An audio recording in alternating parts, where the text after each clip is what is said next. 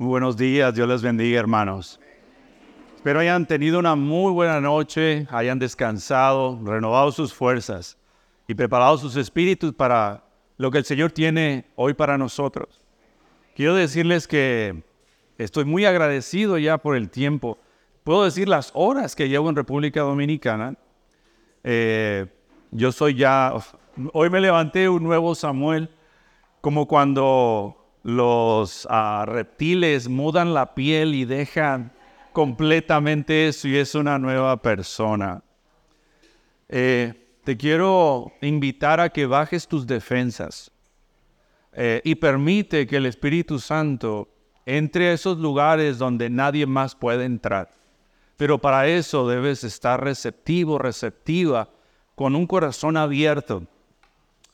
E inclusive estar tan abierto que ni tú mismo a veces sabes que tienes eso escondido.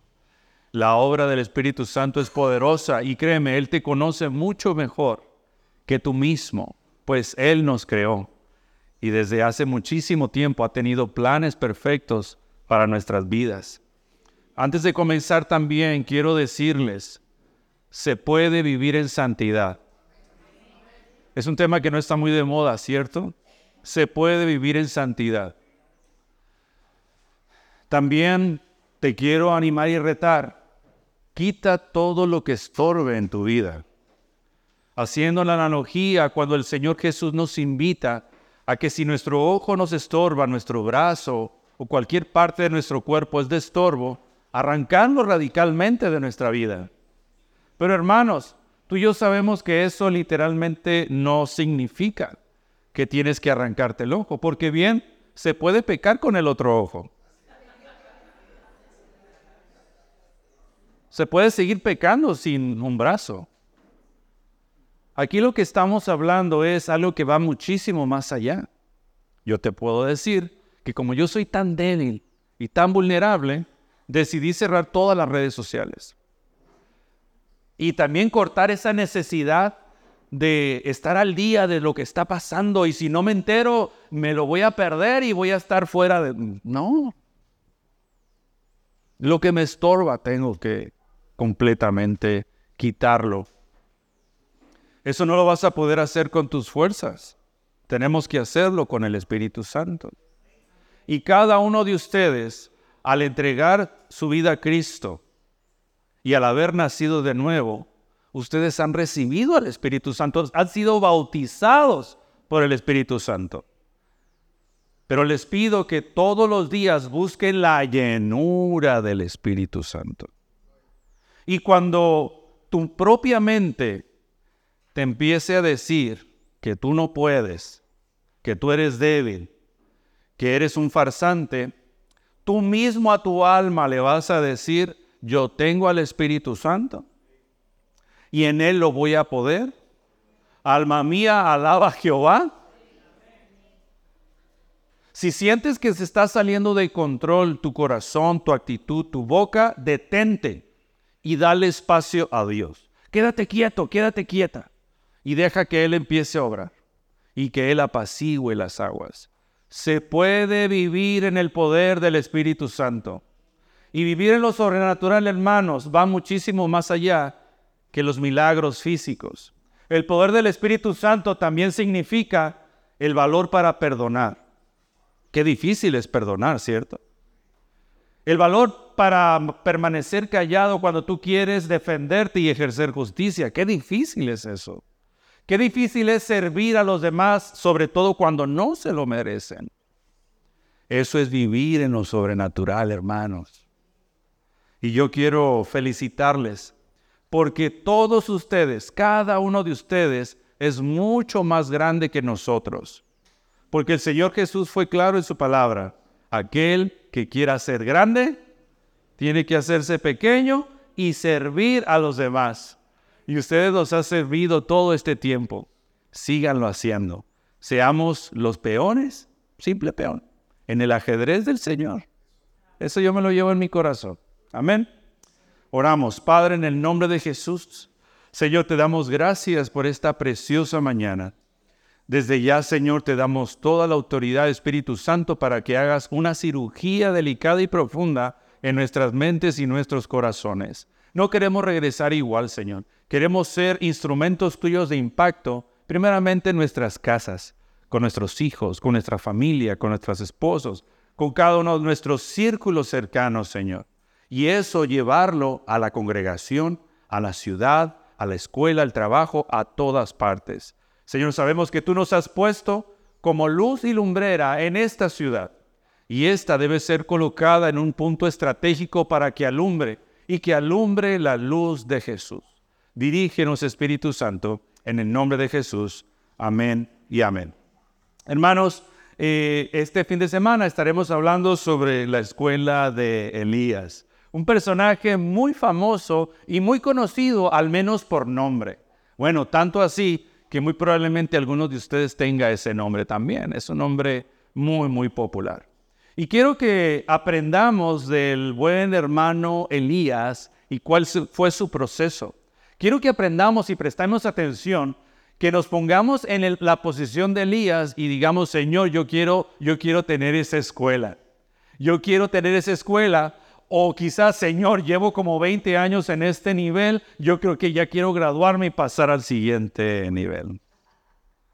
Porque no por tener 20 años en la congregación, eso te hace maduro espiritualmente. Hay gente que crece exponencialmente a los primeros dos, tres años de estar congregándose, porque no es lo mismo estar 20 años en primer grado que pasar rápido el primer grado. y hoy estaremos hablando de nuestro querido hermano Elías. Y como breve biografía, Elías es un, es un personaje interesante porque de momento aparece en la escritura. aparece en, Reyes así, sin nadie conoce cuál es su genealogía, su trasfondo. De momento entra en escena en Primera de Reyes capítulo 17. Y la primera aparición que surge de este importante profeta lo vemos porque hace una confrontación al rey Acab, al rey del reino del norte del pueblo de Israel. Esto ocurrió aproximadamente hace 874 años antes de Cristo. En ese entonces, el pueblo de Israel estaba viviendo una crisis política, este, religiosa y social demasiado, demasiado fuerte. La escritura nos dice que el buen Elías nació en Tisbe y se describe como morador de Galaad. Ese hombre, entre, sus tantas hazañas, él predijo una fuerte sequía en un lugar donde se sostenía por la agricultura. Él dijo que por más de tres años eh, el Señor iba a cerrar las compuertas de los cielos y no iba a llover en la tierra de Israel. Entonces ahí es cuando el Señor, después de esto, empieza la escuela del hermano Elías. Después de cumplir la voluntad del Señor y ser obediente y tener un proceso difícil, inicia la escuela del hermano Elías. Mire, quería, quería intentar hacer una dinámica que no sé, no sé si sea posible. Ustedes tienen internet ahora, conexión a internet, en sus teléfonos. A ver, muchachito, eh, póngame el QR code, el código QR. Vamos a ver qué tan tecnológicos son en República Dominicana. Quienes no tengan ahora el celular no hay ningún problema, lo hacemos a papel y a todo color. Mire la dinámica que vamos a hacer. Ahí hay un código, un código QR para ver si se puede conectar. Y cuando usted, ah, exacto, puede acercarse, ¿verdad? Por, para que escanee bien. Cuando usted escanee ese código QR, eh, lo va a llevar a una página. Y en esa página te hace la pregunta, ¿qué palabras vienen a tu mente sobre la vida de Elías? Cuando, cuando hablamos de Elías, ¿en qué, ¿en qué piensas? ¿Perdón? En la viuda. En Ebro. La cueva. Eso. Usted está dando todas las respuestas. A ver, ahí, cópiense ahí. De... ¿Ok? Vamos a ver. Y ya mismo. Y usted va a puede, te va a dar la opción Puedes escribir una sola palabra, puedes escribir dos o puedes escribir hasta tres. Y cuando las escribas, de hecho, espera ya que todo el mundo se haya conectado, porque vamos a cambiar ya mismo la página. Así que la pregunta es, ¿qué palabras vienen a tu mente cuando piensas en Elías? ¿No? No se pudo, no hay problema. Ahora, vamos a ver si es posible y vamos a ir a la... Ah, un momento, todavía no. Aquí hay gente todavía escaneando. no, ustedes son bien tecnológicos, rápido. A ver, a ver si todo un batallón sacando el celular. ¿Viste? es cierto. exacto. Vamos a poner la página de internet. Miren, para que vean qué pastor tan tecnológico tienen también. Un momento. Ahí va a aparecer también otra forma de ingresar. Clic. Ok. Eso es lo que han estado. Si usted escribe, automáticamente aparece. Dice ahí, pues, cuervo alimentado por Dios, profeta de Dios, elegido de Dios. Mira, ahí está. Apacible, oración, descanso, milagros, viuda, fuego, queja, altar, enebro, valiente, fiel. Ahí está. Y conforme usted va escribiendo, se va alimentando esta nube. Y ahí están, miren, todas las ideas de ustedes. También si alguno se dice, oh, no alcancé a entrar, allá arriba hay un código. No sé si alcanza a ver el numerito arriba, dice 31994120, ¿verdad? Ahí pudiera también. Ahí se está alimentando tristeza, rapto, oración, sensible a Dios, altar, árbol, depresión, maestro, atrevido, la Muy bien. Ok, ahí está, mira. Miren la imagen que aparece ahí. Imagen ahí, Elías y Eliseo, era fuego, ¿verdad? Uno es el profeta de fuego, ¿cierto? Ahí está. Ah, no, usted ya, mira. Excelente. Muy bien, pues tienen un muy buen background, ¿verdad? De lo que ¿verdad? conocemos acerca del profeta Elías. Muchas gracias, vamos a, a regresar. Esto sobre todo, este tipo de dinámicas se utiliza mucho cuando uno quiere hacer esta recolección de ideas, ¿no? Vamos a tener ideas, a ver, este, eh, algo, o, o también eh, se llama la página Mentimeter. Mentimeter. Es gratuita y tiene varias formas interactivas. Cuando se hacen votaciones, vamos a votar para dónde, qué vamos a comer o lo que fuese. Y entonces ahí hay una forma de votar y ver en vivo lo que cada quien decide. Así que vamos a la imagen. Y uno de mis escenarios favoritos del profeta Elías es esta. ¿Tú recuerdas eso?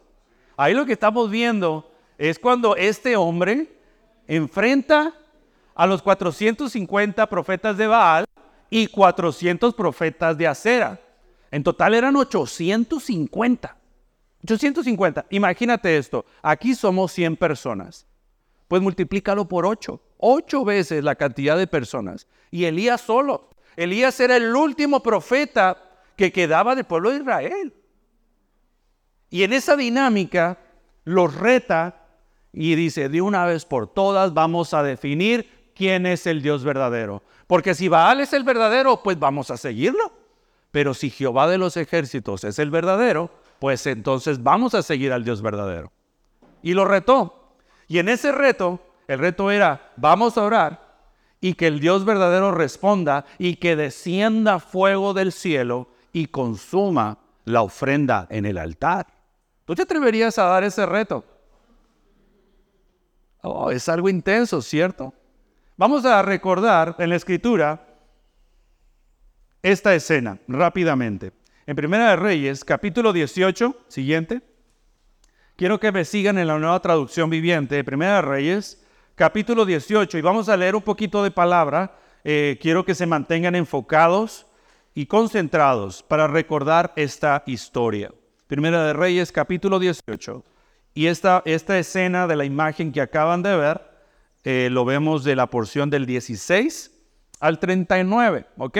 Y voy a leer para ti, quiero que estés bien concentrado, bien concentrada en la historia.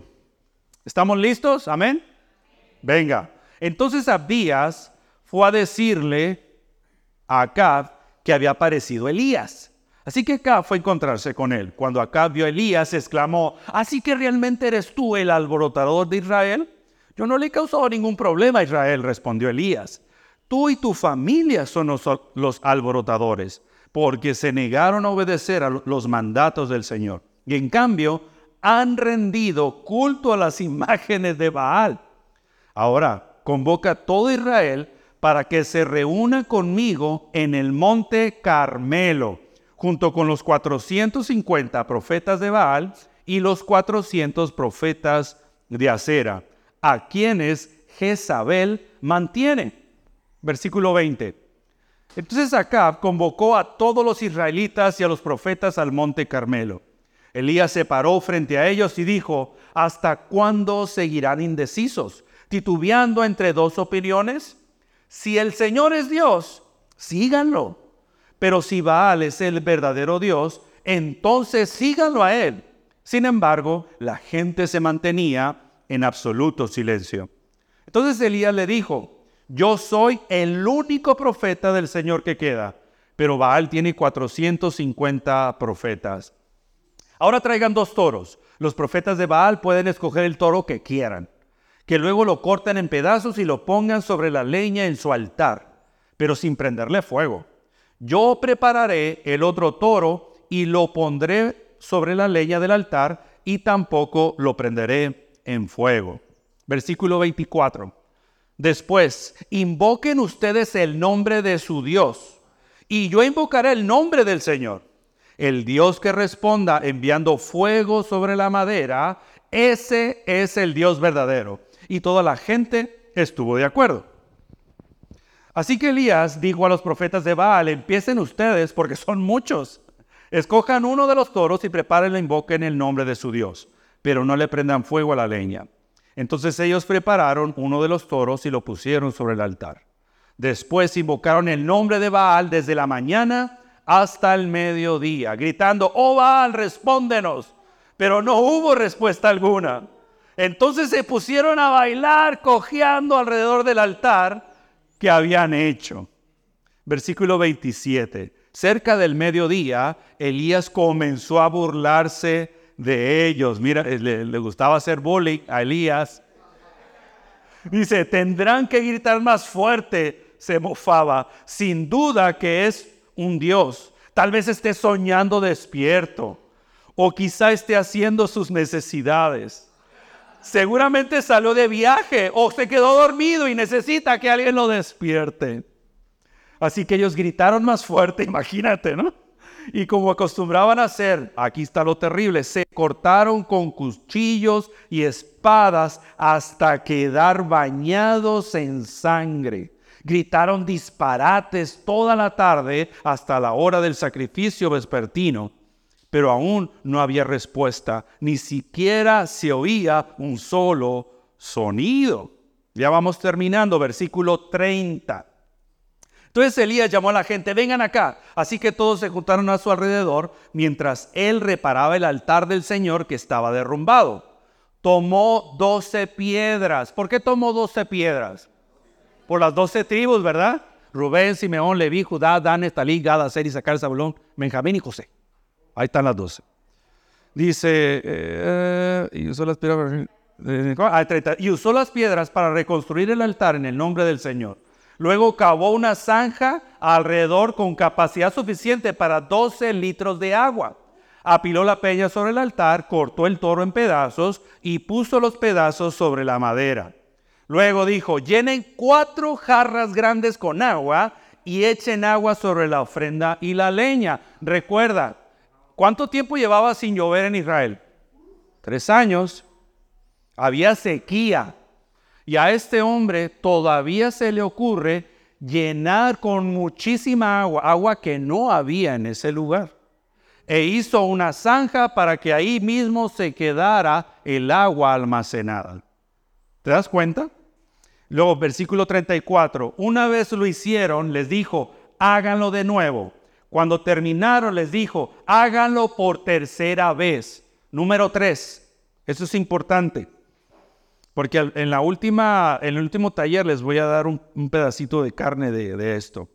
Así que hicieron lo que les dijo y el agua corría alrededor del altar, tanto que hasta colmó la zanja. ¿Tú te atreverías a hacer un acto así? Primero retar públicamente a profetas de Baal y luego derramar agua en medio de un proceso de sequía. En Puerto Rico hace poco una sequía fuerte donde los niveles de las represas bajaron y el gobierno empezó a decir está prohibido eh, eh, regar las plantas o poner piscinas y de de la escasez de agua. Ya ves que uno aprovecha, ¿no? Y pasa manguera y limpia y por toda la casa. Eso estaba prohibido por la sequía, ¿no? Versículo 36. A la hora que suele hacerse sacrificio vespertino, el profeta Elías caminó hacia el altar y oró. Oh Señor, Dios de Abraham, de Isaac y de Jacob. Mira, esa frase está poderosa, ¿eh? Dios de Abraham, de Isaac y de Jacob. ¿Sabes? Yo tengo pequeño paréntesis. Yo quisiera que la gente en el mundo diga, yo quiero conocer el Dios de Samuel, el Dios de Popín, el Dios de Anabel. Yo quiero conocer ese Dios. Que no solamente digan el Dios de Abraham, de Isaac y de Jacob, sino también que digan tu nombre, para que la gente conozca quién es nuestro Dios. Eh, demuestra que tú eres Dios en Israel y que yo soy tu siervo. Demuestra que yo he hecho todo esto por orden tuya. 37. Oh Señor, respóndeme, respóndeme para que este pueblo sepa que tú, oh Señor, eres Dios y que tú los has hecho volver a ti.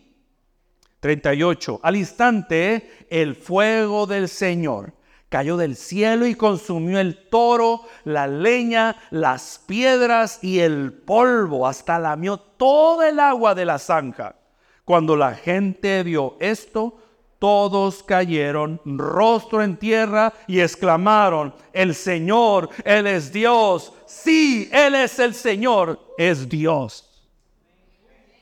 Uy, eso está poderoso. Yo creo que muchos de nosotros quisiéramos ser Elías. ¿eh? Yo quiero ser Elías para Puerto Rico. Yo quiero ser Elías para México. Eso es poderoso, eso es tremendo. Mira que orar para que descienda fuego del cielo y retar públicamente y usar ese evento para volver toda la nación, porque la apostasía en Israel estaba en su momento cúspide, era horrible ese momento idólatra en Israel. Y ese evento fue tan poderoso que toda la nación se volvió al Dios verdadero. Ahora, la pregunta es, Siguiente, por favor. ¿Qué llevó a Elías a tener esa fe en Dios? Ah, espérate, es que a todos nos encanta esa historia de la escuelita bíblica. Y alguna cancioncita por ahí que descienda fuego y da. ¿Cierto? A todos nos encanta esa inspiradora historia. Pero tú te has preguntado qué llevó a Elías a tener esa fe en Dios. El apóstol Santiago en su carta, una carta pastoral preciosa con muchísima instrucción muy, muy buena, él, le escribe y dice, Elías era un hombre con pasiones como tú y como yo. Elías era un hombre de carne y hueso, con debilidades y tentaciones. Elías. O sea que tú y yo tenemos el perfil para cumplir cosas como esas. Yo, Samuel, eso me reta. Pero a todos, hermanos, nos encanta ver o escuchar los testimonios o proezas de otros. Y quizás hasta cierto punto tener envidia o cuestionarnos, Señor, ¿por qué yo no puedo hacer eso? ¿Estás dispuesto a pagar el precio?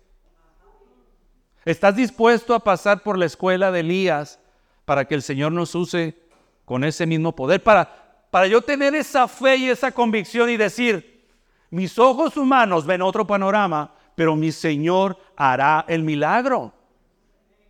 Y estoy hablando, mis hermanos, una fe refinada y pura, una fe que no se confunda con tu creatividad y con tus fuerzas. Ah, porque yo, Samuel, a cada rato puedo decir frases que aparentan ser llenas de fe, frases, tú sabes, que son muy cristianoides, pero en realidad están respaldadas con mi fuerza y con mi capacidad. No, no te preocupes, Dios va a proveer, pero a lo mejor yo sé que tengo un ahorrito por ahí o yo sé cómo lo puedo solucionar, O yo sé que conozco un hermano que puede aportar esto. ¿Me explico? A veces confundimos nuestra fuerza con la fe. Y saben, hermanos, necesitamos la fe de Elías.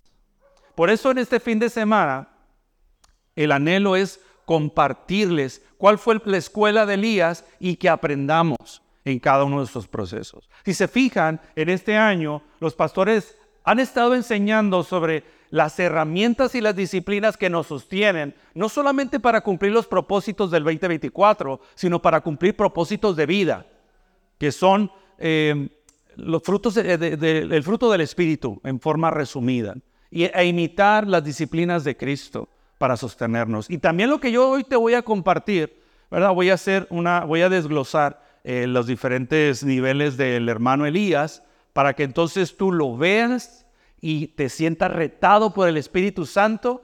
Y no solamente eso, como el Espíritu Santo habló esta mañana y que nos dijo que sean abiertos, éfata, eso significa que mientras yo esté predicando, el Espíritu Santo te va a mostrar cómo Él te ha traído en su escuela, en la escuela de Elías desde hace tiempo y decir, ah, Señor, ok, ya entendí, es que me estás enseñando esto. Tus ojos van a ser abiertos en el nombre de Jesús. Así que vamos a, de hecho, y vamos al siguiente slide, esta primera enseñanza, la parte 1, le he titulado Una tarea difícil. La primera parte, eh, el primer nivel de, de la escuela de Elías, se titula una tarea difícil. ¿Alguien aquí ha tenido una tarea difícil, ya sea en la escuela, un reto, ¿verdad? En nuestros trabajos, hay alguna situación en casa, una deuda, una situación de salud, un problema familiar, matrimonial, o oh, esto, esto es difícil. Y estamos hablando también de situaciones o problemas que nosotros provocamos, ¿verdad? Porque nos equivocamos y hay pecado en nosotros, pero también esos problemas que otros generan y nosotros tenemos que vivir las consecuencias. Así que estamos en dificultades todo el tiempo, ¿cierto? ¿Cómo las vamos a hacer frente y cómo las vamos a trabajar? Y empezamos, eh, vamos a Primera de Reyes, siguiente. Vamos, síganme por favor ahí en sus Biblias. Primera de Reyes, capítulo 17. Leímos el, el capítulo 18, ¿cierto? Les leí el final de la película, pero ahora vamos a retroceder al capítulo 17 para entonces ver el detrás de cámaras. ¿Y cómo fue que fue posible esa escena? ¿Verdad? Tan extraordinaria. Y vamos a leer Primera de Reyes, capítulo 7, y le, 17, perdón, gracias, 17 del 1 al 5, ¿ok? Del 1 al 5. Y dice la palabra de nuestro Señor. Ahora bien, ahí es cuando aparece por primera vez, ¡pum!, de la nada. Ahora bien, Elías, quien era de Tisbe en Galad, le dijo al rey Acab. Es importante que te aprendas ese nombre porque lo voy a mencionar. El rey Acab, que era el rey de Israel. Tan cierto como que el Señor vive, el Dios de Israel, a quien sirvo. No habrá rocío ni lluvia durante los próximos años hasta que yo dé la orden. Después el Señor le dijo a Elías, vete al oriente y escóndete junto al arroyo de Kerit, cerca de su desembocadura en el río Jordán. Bebe del arroyo y come lo que te den los cuervos, porque yo les he ordenado que te lleven comida. Hubo gente, ¿verdad?, que escribió en esta nube que se formó, me pusieron cuervos por ahí, alimentos y demás. Entonces Elías hizo lo que el Señor le dijo y acampó junto al arroyo de Kerit, al oriente del Jordán. Los cuervos le llevaban pan y carne por la mañana y por la noche, y él bebía del arroyo. Versículo 7. Sin embargo, poco después el arroyo se secó porque no había llovido en ninguna parte del reino. Y aquí entra en escena el hermano Elías, y va a confrontar al rey Acab. El rey Acab fue el rey número 8 de Israel. ¿Cuál fue el primer rey de Israel? Saúl, ¿verdad? Acab era el número 8. y él tenía una esposa y su esposa se llamó Jezabel, ¿verdad? Y hasta se menciona en la escritura el espíritu de Jezabel. Eh, en ese entonces el pueblo de Israel estaba dividido después del revolú que ocurrió con David y su hijo, ¿verdad? Es otra historia muy, muy fuerte. Entonces, y Absalón, exacto. Entonces ocurre esa división y era del reino del norte. Sin embargo, perdóname. Después de la división, exacto, cuando ocurrió. Y todo empezó, tú sabes, con... con eh, pues de hecho, mañana les voy a predicar algo de eso. Pero muy bien, gracias, hijo. Y ocurre ya con Salomón, ya está la división del pueblo de Israel. Entonces, eh, ellos estaban, ellos se habían vuelto en, a una idolatría terrible. Y aquí podemos ver la influencia que tienen nuestras esposas sobre nuestras vidas. Para los que estamos casados, hermanas, usted la ayuda idónea. ¿Verdad? O sea, eso fue idea del Señor, diseño del Señor. Y eso es muy importante que trabajemos en equipo. Pero también nosotros varones sembremos adecuadamente nuestras esposas. Nuestra, si bien es cierto, ¿verdad? Que si la mujer está de mal humor en la casa, el ambiente cambia. Una cosa, ¿verdad? Pero yo he aprendido algo este último tiempo. Descansar en esa idea es una idea muy vaga.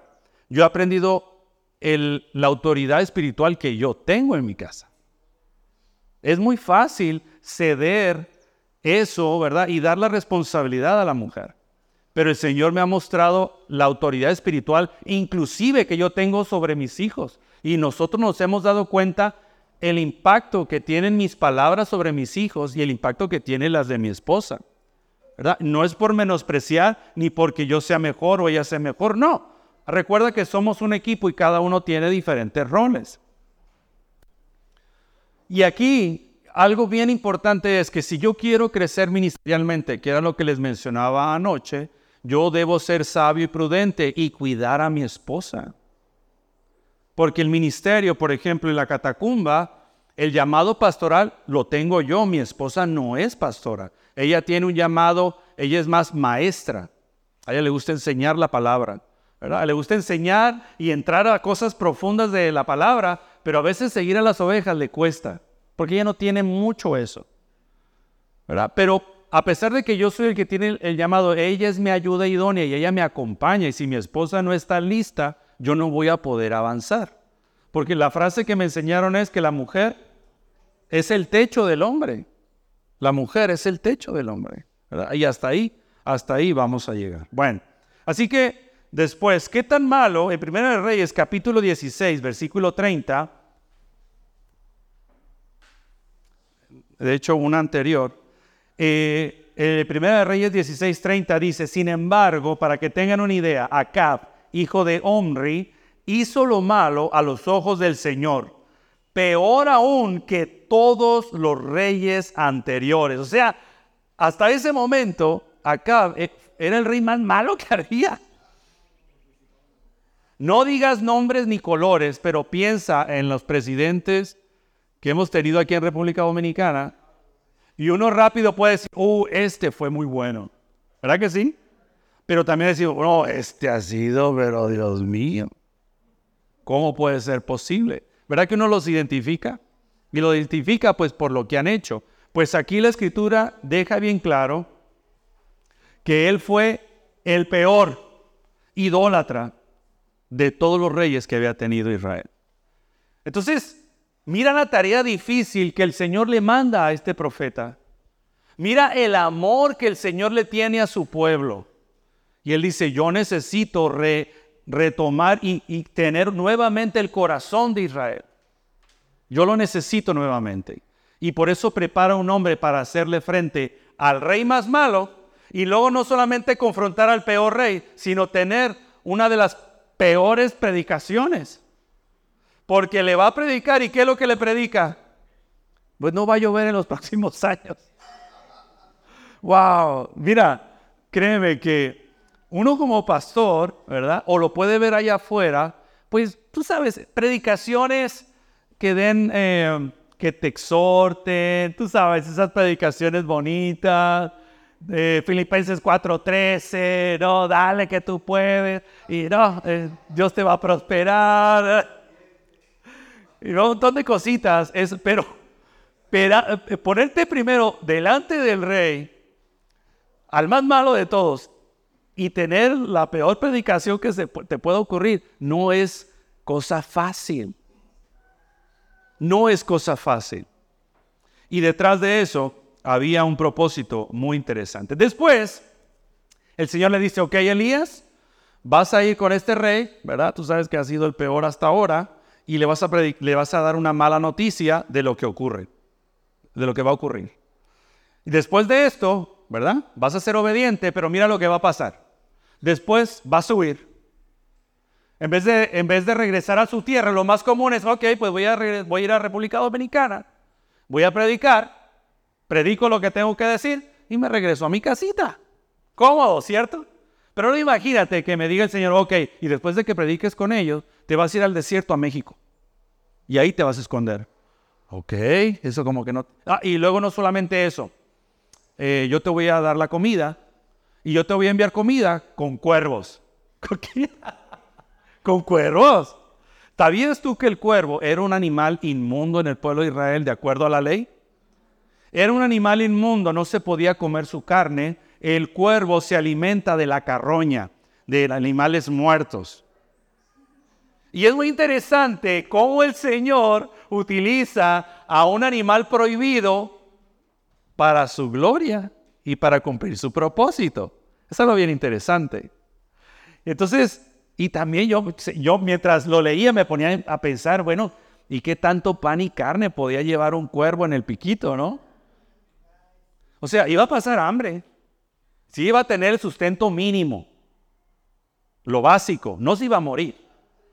Entonces lo aparta, te escondes y luego no solamente eso, pues se cumple la palabra que él, él profetizó.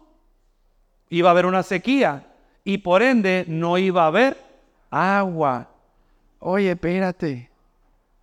O sea, esta es una tarea muy difícil. Y, la, lo primero que Jehová trabajó con Elías es lo siguiente. Vamos a ver el siguiente slide. Dios le pide que haga una confrontación incómoda y lo lleva al desierto. Aquí nosotros ya podemos ver la película completa. Pero no lo podemos hacer con tu vida y con mi vida, ¿cierto? Ahora, quiero que por favor conectes. La idea que yo te, quiero traer es que recuerda que hubo un proceso, hubo una escuela en Elías que le permitió tener fe suficiente para decir, si yo clamo a los cielos, el Señor me va a escuchar y va a descender fuego del cielo y va a quedar claro que Jehová es el Dios verdadero. Ah, y el Señor lo quería utilizar. Elías, yo te quiero llevar a ese nivel. Ok, vamos a trabajar. ¿Quieres que meta mano contigo? Sí, Señor, haz conmigo lo que tú quieras. Perfecto, tengo que fortalecer tu carácter. Y tengo que llevarte a momentos de necesidad. Porque para tener ese nivel hay que pasar por la escuela de Elías. Y lo primero que le muestra y le deja bien claro, debes tener una confrontación incómoda. Debes ir con él y tienes que hacerle frente. Tienes que ser claro. Y tienes que por, por encima no ser fiel al hombre, ser fiel a mí. Nosotros hermanos podemos decir con nuestros labios que le somos fieles a Dios y que solamente a Él obedecemos. Pero con nuestras acciones ponemos a Dios en segundo, tercero o cuarto lugar. A veces nuestro silencio dice muchísimo más. Nos hace cómplices y copartícipes de lo que la persona está haciendo. Así que primero quiero resaltar el tema de la confrontación. Yo quiero decirte, amado hermano, que lo que el líder que tú eres hoy en día, el líder y servidor que tú eres hoy en día, es el producto de la educación familiar que tuviste. Muchos de nosotros, ¿verdad? Podemos decir, yo vengo de una casa donde tuve papá y mamá hermanos, donde, o podemos decir donde papá nos abandonó, o donde eh, mamá murió, o donde mis tíos me educaron, o donde viví en la calle, donde yo pasé hambre. Ahora somos nuevas criaturas. Le hemos entregado nuestra vida a Cristo, ¿cierto? Sin embargo, en nosotros está impregnado en cada célula nuestra formación desde la infancia. Tan solo yo te pregunto, cuando tú creciste, ¿cómo se resolvían los conflictos en la familia? En mi familia, por ejemplo, los conflictos se resolvían callando. Ocurrió un evento muy grave, muy doloroso, pero la actitud fue, aquí no pasó nada. También podemos decir, no, cuando había problemas en casa, los conflictos se arreglaban a golpes. Cuando había problemas en casa, se resolvían con alcohol y con drogas para tratar de olvidar momentáneamente y huir de la situación. Y aunque tú no lo quieras o no lo creas, eso lo venimos arrastrando en nuestro corazón. Y de la misma manera en como tú y yo vimos cómo se arreglaban los problemas y cómo se confrontaba de manera natural, nosotros tendemos a hacer lo mismo en el ministerio y en nuestras nuevas familias.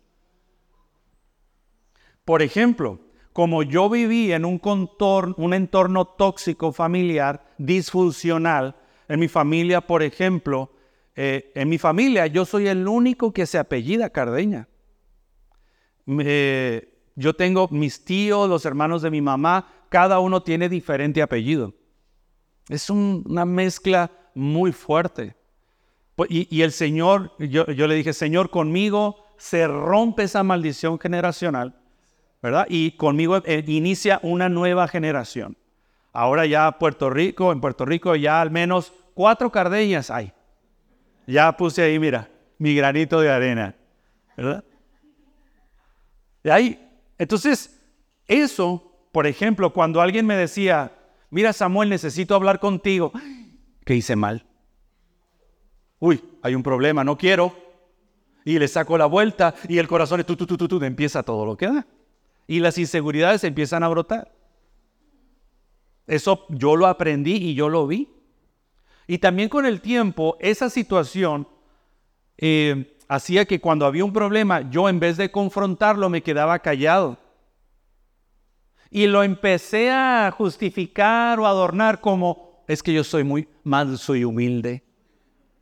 ¿Para qué pelear? No, peace No, era cobardía y falta de carácter. La debilidad de carácter también tiene otra línea. A todo le dices que sí y no pones límite. La debilidad de carácter también te, te, lleva a tú hacerlo porque no nos gusta el rechazo y que no haya esa división y esa confrontación incómoda. Es que no le quiero causar dolor. Y eso está mal. Tenemos que cumplir la perfecta y bendita voluntad de Dios en mi vida y en los que me rodean. Ahora, pero quizá tú estás en el otro extremo. Tú rápido sueltas lo que tienes, como lo sientes y ahí va. Y sueltas la palabra, ya sea en Facebook o donde me va a escuchar, porque ustedes saben cómo yo soy. ¿no? No sé si es mi virtud o mi defecto, pero yo se las canto y no me importa y aquí va. Porque yo no... Ah, porque yo no soy hipócrita. Pero lo llevamos a otro extremo. También la confrontación debe tener discernimiento, debe tener sabiduría, debe tener compasión y debe tener momento. Porque hay temas que se arreglan en el momento eh, preciso, unos son en la intimidad, unos son, mira, deja que termine esta etapa, eh, pero terminando quisiera tener una plática contigo. Ahora va a ser de viaje, vamos a dejarlo tranquilo, no es necesario, pero tenemos que hablar. Para tu hermano o hermana forjar ese carácter, debes de pedirle al Espíritu Santo que indague y te lleve y diga, wow, sí, en casa los conflictos se arreglaban así, pasaba esto, ocurría eso. Y yo me he estado dando cuenta que eso ha afectado mi liderazgo, eso ha afectado mi personalidad. Y lo ha afectado, y no necesariamente porque tú hagas lo mismo, sino que tú lo llevas al otro extremo. Si en casa, ¿verdad? Eh, no sé, no hablaban y tú hablas de más, lo llevas a otro extremo. El balance lo trae el Espíritu Santo. Es importante, hermano, hermana, para tú madurar esa área, debes de conocerte. Creemos que nos conocemos. Debes de conocerte. Y más porque en cada etapa cambiamos. Yo, Samuel, yo ya no soy el mismo de hace 10, 15, 20 años atrás. Antes, inclusive hasta la comida, ya no me gusta lo mismo. La música, ya no me gusta lo mismo. Yo he visto cómo he cambiado. Soy otra persona y nuevamente tengo que redescubrir la persona que quiero, ¿verdad? Que en la que me he convertido y la que estoy madurando. Tienes que conocerte. Cómo Dios te diseñó. Tienes que conocer, e identificar qué cosas te hacen sentir incómodo, incómoda y por qué. ¿Qué cosas te hacen enojar? ¿Qué cosas hacen que rápido abras la boca y sueltes todo? Debes de, debes de conocerte, pero ¿por qué me quedo callado y me pongo, me, me pongo como momia? ¿Te ha pasado eso? Y después dice, pero ¿por qué no le dije esto? Si esto, esto y esto, y yo lo tenía bien claro, ¿te ha pasado? A mí me ha pasado acá, Señor, pero ¿por qué me quedo congelado, congelada, cuando está esta injusticia? Y le pude haber dicho esto en amor, etcétera, etcétera. Eso es debilidad de carácter y eso hay que trabajarlo.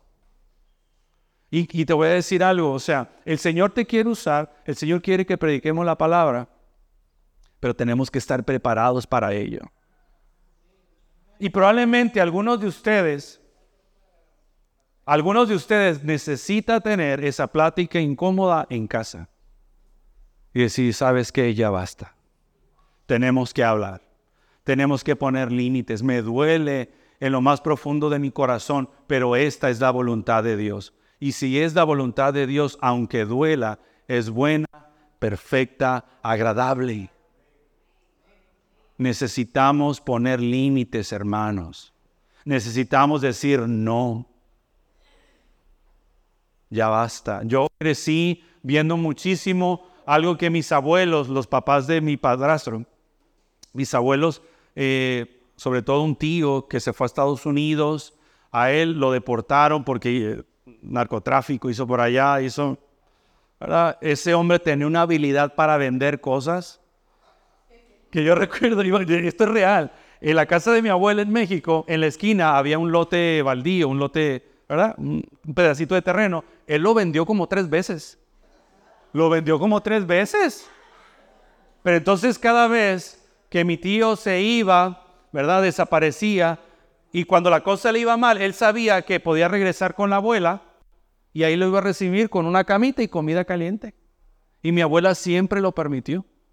Y por más que a veces le decían, este, mis tíos o los demás decía como que no permitas que todo el mundo se enojaba, pero si ella decía no, va a entrar, pues iba a entrar.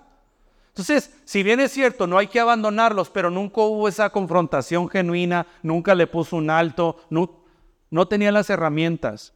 Además también mi abuela, ¿verdad? Ella viene eh, de un contexto donde su mamá murió y ella se hizo cargo de sus hermanos. Entonces el tema de abandono, ella no lo pudo procesar bien y de hecho nunca lo sanó. Y por ende ocurrió eso. ¿Cuántas veces por nuestra falta de carácter hemos malcriado los que están a nuestro alrededor y abusan de nosotros? El abuso es porque tú lo permites. El abuso es porque tú lo permites. Y yo te voy a decir algo. o sea, el poder no te lo da el grito. Tú para confrontar y para decir la verdad, tú no necesitas gritar y alzar la voz. Controla eso con palabras impregnadas con el Espíritu. Y que tú sí sea sí y que tú no sea no. ¿Cuántas veces decimos sí, pero ya nuestros hijos nos tienen bien medidos? Dice, no, cuando papi dice sí, es que hay tres más que vienen en camino. Eso a mí me, ha costado mucho, ¿eh? Me ha costado muchísimo eh, para que mis hijos entiendan que cuando papi rápido dice algo, tienen que hacerlo. Y pero ¿qué es lo que he tenido que hacer? Ellos están en esta edad pequeña. Cuando yo les digo algo y veo que no lo hicieron, lo que hago es que les doy un apretoncito en el brazo. Pepe, ven acá, papi, ¿qué fue lo que te dije? Vete, no, no, dale, vete, vamos. Pero eso, pues yo tengo que, si yo estoy sentado haciendo algo, tengo que dejar de hacerlo para atenderlo. Y eso cuesta. Y no solamente una vez, como 30 veces en el día. Pero en el momento. Y ya ellos saben, cuando yo doy una instrucción, mira, no es momento, ya tienen que apagar la tele y subir a bañarse. Y si yo veo que los primeros cinco segundos no ocurre, papá, voy rápido. Ay, ya papi, ya vamos, ya sí, no. Ah, ok, muy bien. Y te voy a decir algo, si yo, yo a veces alzo la voz en casa, pero casi nunca me ves gritando en casa. Y eso no me resta autoridad. Recuerda que también darle pie a las pasiones, uno puede darle también entrada al pecado, porque se pueden descontrolar. Hay que tener cuidado. Y claro, yo sé que culturalmente caribeños somos bien apasionados, tanto para reírnos como para enojarnos. Eso yo lo entiendo. Pero tengan cuidado y no le den pie al pecado. Lo primero entonces que quiero dejarles bien en claro es, es tiempo de tener esa plática incómoda. Y yo sé que el Espíritu Santo te ha estado llevando a eso y tú has estado huyendo. Y lo que vas a hacer de ahora en adelante es orar y pedir dirección y aprender cómo los hombres de Dios lo hicieron en la escritura. Cómo las mujeres enfrentaban a los reyes y tenían esas confrontaciones. Cómo ayunaban y se preparaban para hacerlo. La, la, la sorpresa que yo he tenido, porque cuando yo voy a tener eh, eh, confrontaciones incómodas, a mí me da diarrea, no duermo, es horrible.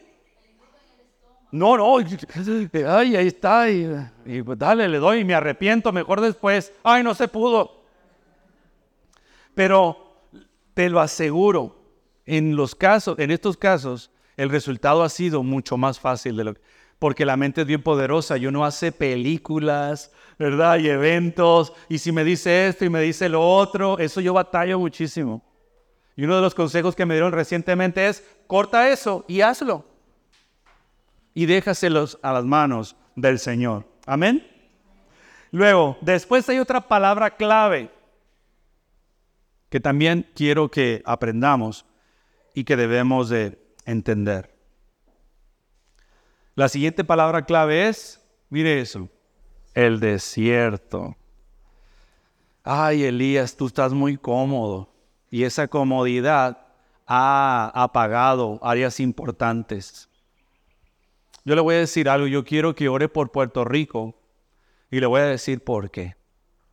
Ore por Puerto Rico porque hemos caído en el área de confort. Somos muy cómodos. Usted sabe que Puerto Rico, al tener la cobertura de Estados Unidos, tiene muchas ayudas económicas. Eh, yo, por ejemplo, para mí fue algo impactante. Yo vengo de México, donde allá no existe eso del comedor escolar. Allá no, no, existe eso que, ah, no tienes casa, pues vamos a ver, a ver cómo te buscamos un pequeño departamento para que vivas, lo que le llaman la sección 8. Ah, no tienes para comprar, pues vamos a darte los cupones para que tengas algo, ¿verdad? Y una vez al mes puedas, y no solamente un poco de, de dinerito para que compres algo. Eso no existe en México. Y creo que aquí tampoco. Porque, y si no trabajas, no comes. Eso ya, eso ya no existe. Entonces, esa comodidad, yo he visto, hermanos, que ha sido instrumento del enemigo para apagar la fe. Oh. Que yo he visto que esa comodidad ha sido herramienta del enemigo para apagar la fe de muchos. De hecho, no sé si tú has escuchado esa frase, una frase misionera que me ha hecho pedazos y que taladra mi mente y mi corazón. Y una vez, no sé en qué escenario fue, ¿verdad? Pero en contexto, hubo una vez alguien que visitaba a un misionero, no sé si estaba en Cuba o en la ventana 1040, y le decía, ay, estamos orando por ustedes, sabemos que los están matando, sabemos que pasan hambre, sabemos que está en la persecución y que esto y el otro. Y él le dice, no, no, tranquilo, Al contrario, nosotros estamos orando por ustedes. Créeme que nosotros en cuanto morimos estamos en la presencia del Señor. Nosotros oramos ustedes porque vemos que están tan cómodos y tan distraídos que muchos se han alejado de la fe verdadera. Estamos orando por ustedes, hermano. Y a veces queremos cambiar por un plato, por un plato de comida, nuestra fe y nuestra vida eterna. Y no estoy diciendo, claro, las comodidades y aspirar a una carrera y tener en nuestra casa, aspiremos a lo mejor, a ser excelentes, claro está. Pero si eso me distrae y me aleja del Señor, eso es anatema. Ya, ya sea un carro del año o una casa con cinco habitaciones y cinco baños. Si eso me aleja de la presencia y de la voluntad de Dios, córtalo. Esto va más allá y no estoy justificando, ni tampoco quiero con psicología barata decirles, sigan sufriendo y mantengámonos pobres, ¿verdad? Los pobres somos los que tenemos la verdadera fe. No. Yo lo que les estoy animando es que seamos sabios, que nuestros ojos sean abiertos y que estamos en la escuela de Elías, que el Señor está trabajando con nosotros. El desierto. Uno va a esos momentos de soledad y de sequía por dos razones. Uno termina en el desierto por desobediencia o vas al desierto por obediencia. Nosotros estamos en el desierto por desobediencia cuando hacemos las cosas fuera de la voluntad del Señor. Cuando por el pecado, a consecuencia del pecado, nos aísla y nos deja solos. ¿Quién de aquí ha pasado por eso? por un error, por una mala decisión, ¿verdad? Por algo, por una tontería que uno hace, se equivoca y te quedas solo, te quedas sola, terminas en la cárcel, terminas aislado, terminas huyendo, terminas escondido, solo. Y el pecado nos puede llevar al desierto. Pero también el Espíritu Santo nos lleva al desierto, al mismo desierto. El Señor Jesús, cuando va a iniciar su ministerio, y justo después de haber sido bautizado por Juan el Bautista, la escritura narra que inmediatamente el Espíritu Santo lo llevó al desierto. Y era necesario que nuestro Señor, Dios hecho hombre, pasara por el desierto, porque en la carne y físicamente Él también necesitaba ser preparado. ¿Y Él pasó cuánto tiempo? 40 días y sus noches en ayuno y oración. Y en ese desierto él tuvo una, e, esa conexión y esa preparación con el Padre. Tú y yo necesitamos una y otra vez ser llevados por el Espíritu al desierto. Y ese desierto al final de los días debe llevarte a la conclusión de que no estamos solos. Porque podemos estar acompañados y rodeados de muchísima gente, pero estar solos. Y hoy, querido hermano, querida hermana, si en tu oración tú has dicho, es que yo estoy solo, yo estoy sola, yo no tengo a nadie, ¿y dónde está tu Dios? ¿O acaso Él te ha abandonado? ¿Qué no su promesa es que Él estaría con nosotros hasta el fin de los días? Tenemos que aprender a escuchar, ver y sentir la presencia de Dios en el desierto. ¿Estás tú pasando en esta temporada por el desierto? El desierto, hermanos, también es una región donde hay mucha presión. Imagínate el calor Imagínate la sequía, imagínate la falta de agua, la falta de recursos, arena por donde quiera. Mira esa escena, esa imagen que ves ahí. Cuando hay presión, lo verdadero sale a la luz. ¿No te ha pasado, por ejemplo, o no has dicho esta frase, es que tú sacas lo peor de mí? Es que por tu culpa me haces, mira, yo, yo estaba en paz y mira cómo me pones. ¿Tú has hecho eso? Yo culpo a mis hijos a cada rato de eso. Es que mira, nene, tú sacas lo peor. Es que yo, No, a veces uno puede decir, yo tengo la peor familia, mira cómo me... No, yo quisiera estar con esa otra familia. Número uno, tu familia o tu entorno, tu trabajo, tu iglesia o tu ciudad no saca lo peor de ti, saca lo que eres. Lo voy a repetir. No es que tu familia, tu iglesia, tu ciudad o tu trabajo saque lo peor de ti, saca lo que eres. Punto. No culpes a otro de tu responsabilidad. Tú eres responsable de tus palabras, tú eres responsable de tus acciones, porque el Señor no nos ha dado un espíritu de cobardía, sino de poder, de amor y dominio propio. Dominio propio que viene respaldado por el Espíritu Santo. Y, cuando, y la presión, eso saca a la luz los defectos. A veces ustedes saben que yo hago robótica submarina. Y recientemente, el año pasado, eh, compramos un super robot. Este robot tiene una capacidad de hasta 450 pies de profundidad. Tiene unos sensores de presión, temperatura, salinidad, pH, un montón de cosas. Tiene unas cámaras yo todo lo controlo por mi, esta misma computadora, entonces yo puedo estar en el bote, vamos mar abierto y estoy en el bote y ahí estoy medio mareado, ¿no? Y con un control de Xbox yo lo, yo lo manejo, ¿verdad? Y es una cosa extraordinaria, pero antes de ir al mar lo llevé a una piscina porque había que hacer pruebas de flotabilidad y que no haya, que no le entre agua, si le entra agua a los circuitos se echabó la cosa. Entonces hay que probarlo. Y cuando yo hice la prueba, rápido me detectó el sensor que había entrado poquita agua. Y ay, Dios mío, rápido lo saqué. Y luego no solamente eso, tiene un pequeño sonar y el sonar, eh, el, cable no lo había puesto bien y la propela alcanzó a, pegarle un, un, cantito en el cable. Y nada, ya cuando salí, yo fui con un grupo de estudiantes que me ayudan a hacer investigación y ellos estaban como tristes, como, ah, no salió. Y como no salió, pues no podemos tener la salida al mar. Entonces ellos estaban como tristes, como que, y vamos a tener que posponer la salida, ya estaba todo organizado. Pero ahí el Espíritu Santo me habló y me dijo, no, al contrario, para eso son estas pruebas. Vamos a meterle presión para que salga a la luz lo que está mal y corregirlo. Porque mientras esté oculto, no lo vamos a poder corregir.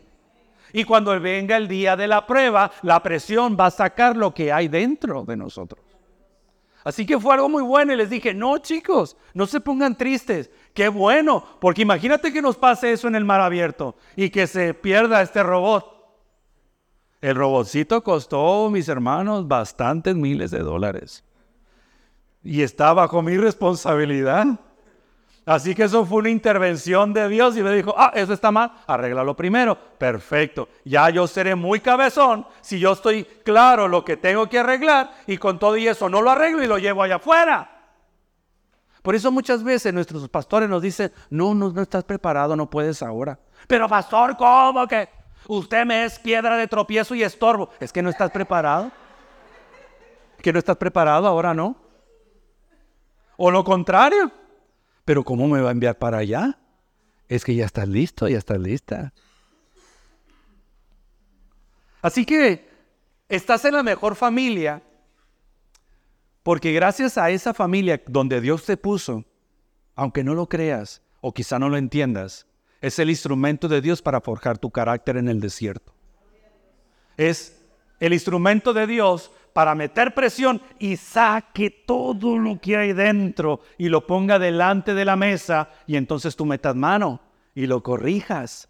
Ah, porque hermanos, imagínense que eso yo trato de sembrarle allá a la catacumba en San Germán y le digo, por favor, hermanos, si es bueno, ¿verdad? Es bonito, puede ser romántico tener gente que todo el tiempo, ay, pastor, qué bien predica, wow, estuvo tal, oh, su familia es tan preciosa y perfecta, wow, y que esto y yo, hombre tan bendecido y que no sé qué. ¿Qué crees que va, va a pasar eso en mi corazón si todo el tiempo estoy escuchando eso? Se me va a subir, mira, así voy a caminar. Si no me sientan enfrente, no me voy a predicar en ese lugar. pasó? Yo necesito gente que con amor y me diga, pastor, no se está proyectando correctamente. Esto que hizo, mire, pasó esto. No, es que yo lo sé todo. ¿Cómo te atreves a corregirme? No, ¿verdad? Con amor y prudencia podemos tener ese diálogo. La persona que más, ¿verdad? El instrumento de Dios para corregir mi corazón es mi esposa. Si tú quieres saber quién realmente yo soy, la próxima vez voy a traer a mi esposa y pregúntale, ¿cómo es Pastor Samuel en, en casa? ¿Cómo te trata con los hijos? ¿Cómo está el corazón? Ustedes cuando vengan van a ver a mis hijos, les aseguro, van a ver a mis hijos y van a regresar hablando dominicano. Y se van a, van a, como si se conocieran toda la vida, les aseguro. Mis hijos aman el ministerio, aman estar en la iglesia y conocer gente nueva.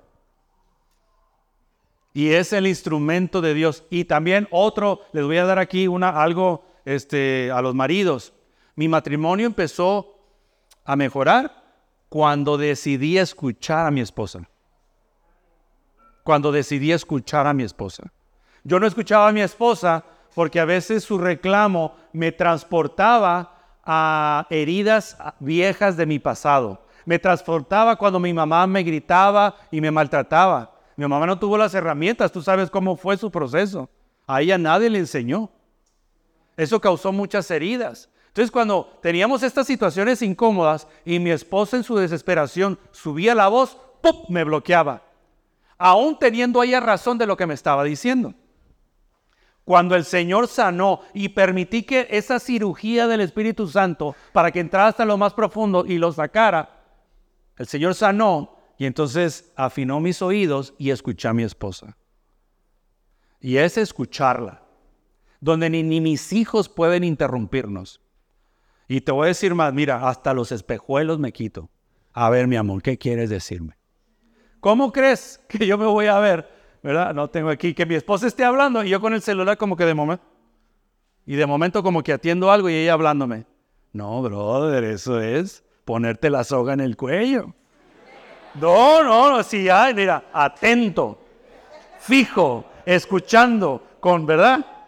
Avivamiento, hermanos. Avivamiento. Ah, no. Pero recuerde, ya no es delito, es deleite. Y es bien importante, ¿verdad? Que reconozcas e identifiques este tiempo en el desierto. Y por favor, quita esto de tu boca, de tu vocabulario. Tú no estás solo, no estás sola. Por favor, aunque tú, aunque dentro de ti sientas otra cosa. Como cuando nuestros hijos, a veces nuestros hijos son tan malagradecidos, ¿eh? Ah, exacto, la palabra nunca. Es que papi nunca, que nunca qué. Que nunca qué. Si tú te vas de casa, yo te voy a permitir que te lleves la ropa que lleves puesta, porque ni eso es tuyo. En principio tú te debes ir con una mano enfrente y una atrás y que Dios te bendiga. Que nunca no, a veces cuando eh, yo eh, hicimos una tablita con las tareas de la casa por semana, lunes, martes, y, y se tienen que rotar tareas de acuerdo a su edad. Y yo tengo que estar detrás para, no, tenemos un perrito y pues al perrito hay que limpiarle. Y a veces y ese es el dolor de cabeza. Y le digo, ah, Sammy, hoy te toca. Hoy te toca limpiarle. Y, oh, eso es como que, no, mejor dame en adopción, yo no quiero... Sí, todo lo hago yo, ¿no? Y mis hermanos. No, y es que a mí, y a mí nadie me ayuda. Nunca me han ayudado en la casa. Siempre. El nunca y el siempre dentro de la casa. ¿Cómo, cómo tú percibes, cómo tú te sientes como papá, como mamá ante esas respuestas? Terrible. O a veces escuchas que se están desahogando con otra persona y, te, proyectan como que ellos han estado solos en este caminar por la vida. Ay, Señor. ¿Verdad? Nada. Hermanos, así nos vemos nosotros delante del Padre. Es que yo estoy solo, yo estoy sola. Ay, pobre de mí. Mire lo que ha pasado. Mira, a él le dio cinco talentos, a mí me dio uno. Nada voy a hacer nada con esto, imagínate. Ay, ¿cuánto me queda? Allá, santo. Ay, ay, ay, ok, ya, perdonen. Voy, voy, voy, a. No, no, hay muchos hermanos, téngame paciencia, hay muchos. Quiero dejarles unas, unas preguntas a considerar. Gracias por eso. Eh, también perdone ahí eh, eh, unas preguntas que quiero, le tire fotos, las copie, quiero que las analice, quiero que las trabaje. si estás aquí con tu familia, aprovecho y empieza a, a identificarlas. Y mira esto, cómo tu pasado y formación familiar ha forjado el líder servidor que eres hoy. Tú eres el producto de la educación que tuviste en casa. Por favor, no digas, no, eso a mí no me afectó. Eso te afectó. ¿Cuántas veces no nos vemos haciendo lo que dijimos que no íbamos a hacer? ¿Cuántas veces dijimos, yo no voy a regañar hacia mis hijos? Y nos vemos haciendo lo mismo. Porque enseñamos lo que sabemos, pero proyectamos lo que somos y nosotros somos el producto de muchos años de crecimiento y desarrollo familiar. Tan solo recuerda cómo se tenían las, si se tenían las confrontaciones, las, las conversaciones incómodas. Tan solo pregúntate si se hablaba o se callaba, si se gritaba, si uno decía aquí no pasó nada. ¿Cómo se arreglaban esas situaciones? Y si es que se arreglaban. La siguiente pregunta por parte del Señor, porque esto ha sido orado y yo sé que ustedes han orado por mí. ¿Debes hacer pronto algún tipo de plática incómoda? Dios está trabajando con tu carácter. Mira que para ser usado como Elías se necesita carácter. Se necesita carácter para llevar la salvación a tu familia. En ese problema tan fuerte y tan difícil se necesita hombres y mujeres con carácter. Pero recuerda, para Dios no hay nada imposible. Y no importa el problema que estés pasando, preséntaselo al Señor. Para su gloria y para su honra. ¿Te encuentras en el desierto ahora mismo? ¿Cuánto tiempo llevas en esa soledad, en esa sequía, en esa presión? Otra cosa más, ¿cuál es tu actitud en el desierto? ¿Cuál es tu actitud en el desierto? ¿Aprovechas la quietud y la soledad para adorar a tu Señor o para hacer tener pura quejabanza? Amargarte, culpar.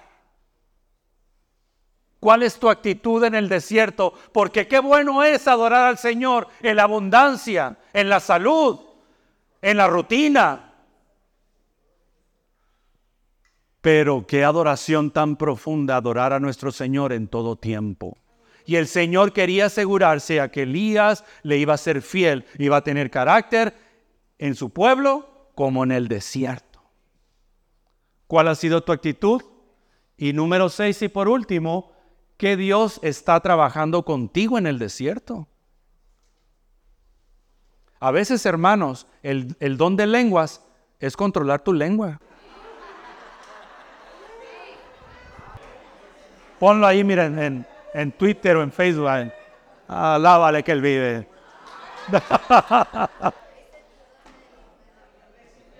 A veces el don de lenguas es controlar.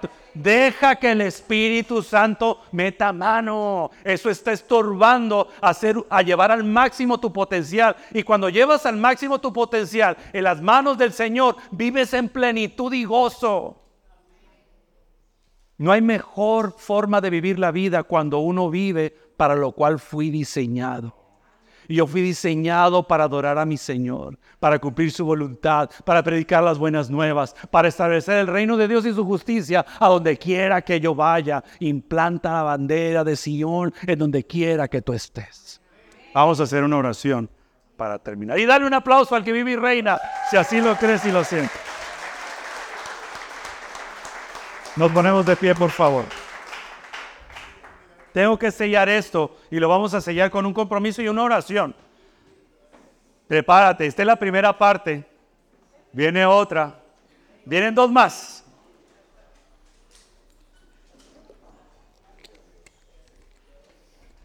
Y ya termino.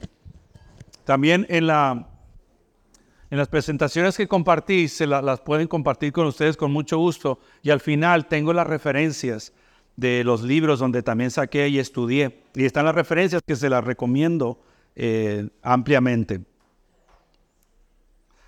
Eh, la evidencia del nuevo nacimiento es que el Espíritu Santo nos continúa perfeccionando, ¿verdad? Teniendo como modelo el varón perfecto que es Cristo Jesús. Vivir en Cristo es algo emocionante, es algo cinético, es algo dinámico. Vivir en el Espíritu no es estar quietos. Todo el tiempo el Señor está obrando. Todo el tiempo, todo el tiempo. Te digo, a mí ayer el Señor me dio, hizo una cirugía tan profunda en mi corazón yo voy a regresar diferente a Puerto Rico. Y gracias al apoyo y las oraciones de ustedes, voy más preparado para seguir peleando la buena batalla. Voy con nuevas fuerzas para seguir viajando y predicando y abriendo obras y levantando líderes, todo para la gloria del Señor, cumpliendo mi propósito. Y gracias a estos, a estos momentos. Pero sabes, yo he tenido que pasar por los momentos incómodos, por el desierto, el Señor forjando mi carácter, mis debilidades y sobre todo desarrollando la dependencia del Espíritu Santo. Y créanme hermanos, es tan fácil y tan bueno. Es tan fácil y tan bueno. El problema es que desde pequeños hemos sido tan independientes y tan autosuficientes que no le permitimos que el Espíritu Santo nos ayude. Le decimos, no, yo lo hago. No, no, no, yo lo hago. Déjate querer, déjate amar, déjate bendecir y deja que el Señor te lleve en sus brazos. Padre, en el nombre de Jesús. En esta mañana, Señor, arrancamos con la primera etapa de la escuela de Elías.